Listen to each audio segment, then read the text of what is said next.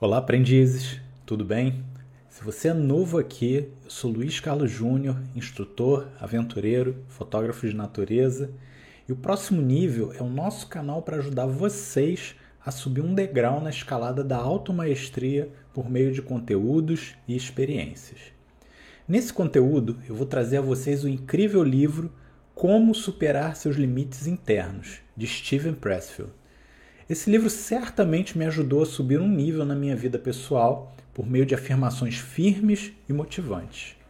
É uma pena não fazer um vídeo maior aqui sobre essa leitura fantástica, mas eu vou confiar aqui cinco frases que captam o espírito do que eu gostaria de passar para vocês.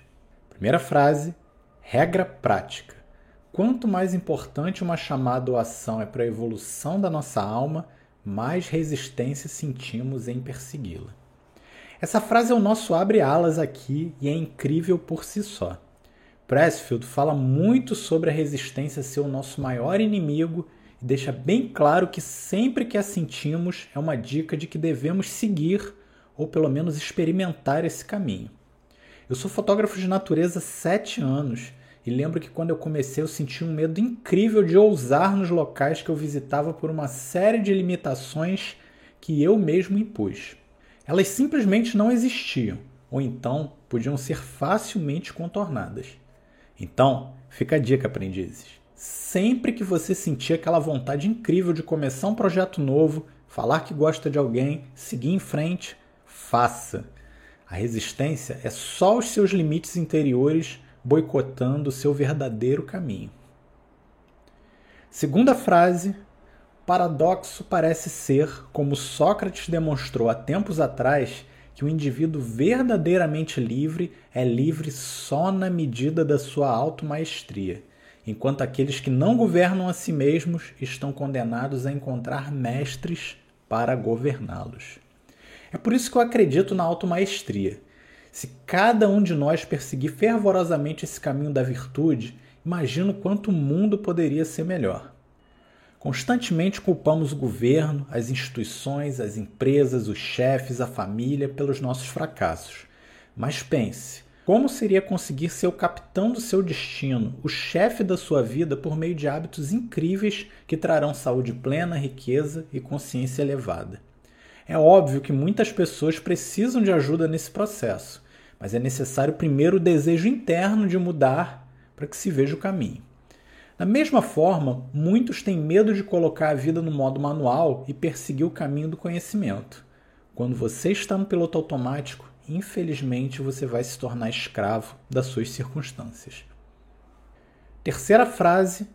Alguém um dia perguntou a Somerset Maugham se ele escrevia com uma determinada regularidade ou só quando aparecia inspiração. E ele respondeu: Eu escrevo apenas quando a inspiração aparece. Felizmente, ela aparece todo dia às nove da manhã em ponto. Aqui vai um conselho para aqueles que odeiam a rotina e regularidade. Disciplina é o que faz os profissionais. Essa pergunta foi a que mais me tocou na obra de Pressfield. Você sabe qual é a diferença entre um amador e um profissional? A palavra amador vem daquele que ama fazer, mas segundo Pressfield, amar não é o suficiente para se tornar um profissional. O amador é meio que um apreciador de um hobby, um praticante casual. O profissional, pelo contrário, tem compromisso, regularidade e disciplina em fazer, faça chuva ou faça sol. Veja os atletas de alto desempenho e os escritores famosos. A disciplina é tão grande que não importa as circunstâncias, o resultado estará lá menor ou maior. Resistência interior é praticamente nula. Quarta frase: existe um outro segredo que os profissionais de verdade sabem que os amadores não. Quando sentamos todo dia e fazemos nosso trabalho, o poder se concentra em torno de nós.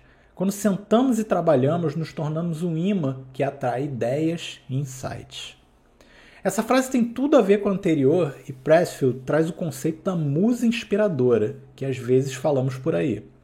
As musas eram entidades mitológicas que eram atribuídas a capacidade de inspirar a criação artística ou científica. Daí veio a palavra museu, que é o local de cultivo e preservação da arte e das ciências. Pressfield fala uma coisa muito interessante no seu livro que é: quando sua musa vier, é melhor que ela te encontre trabalhando. Então, aprendizes, a disciplina de fazer pelo menos 1% todos os dias traz em si uma hora mágica que nos permite alcançar esse nível superior das ideias, realizações e inspirações incríveis. Quinta e última frase: tudo o que você pode fazer ou sonhar que pode, comece. A ousadia tem genialidade, magia e poder. Comece agora. Murray foi um grande aventureiro e, obviamente, uma inspiração para mim. O fato de você acreditar naquilo que você quer e colocar uma grande quantidade de energia naquilo é o que faz a mágica acontecer.